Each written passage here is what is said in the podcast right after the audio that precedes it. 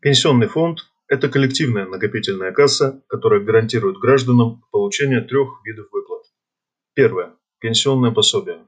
Второе – страховка на случай смерти или потери кормильца. Третье – страховка на случай инвалидности и утраты трудоспособности.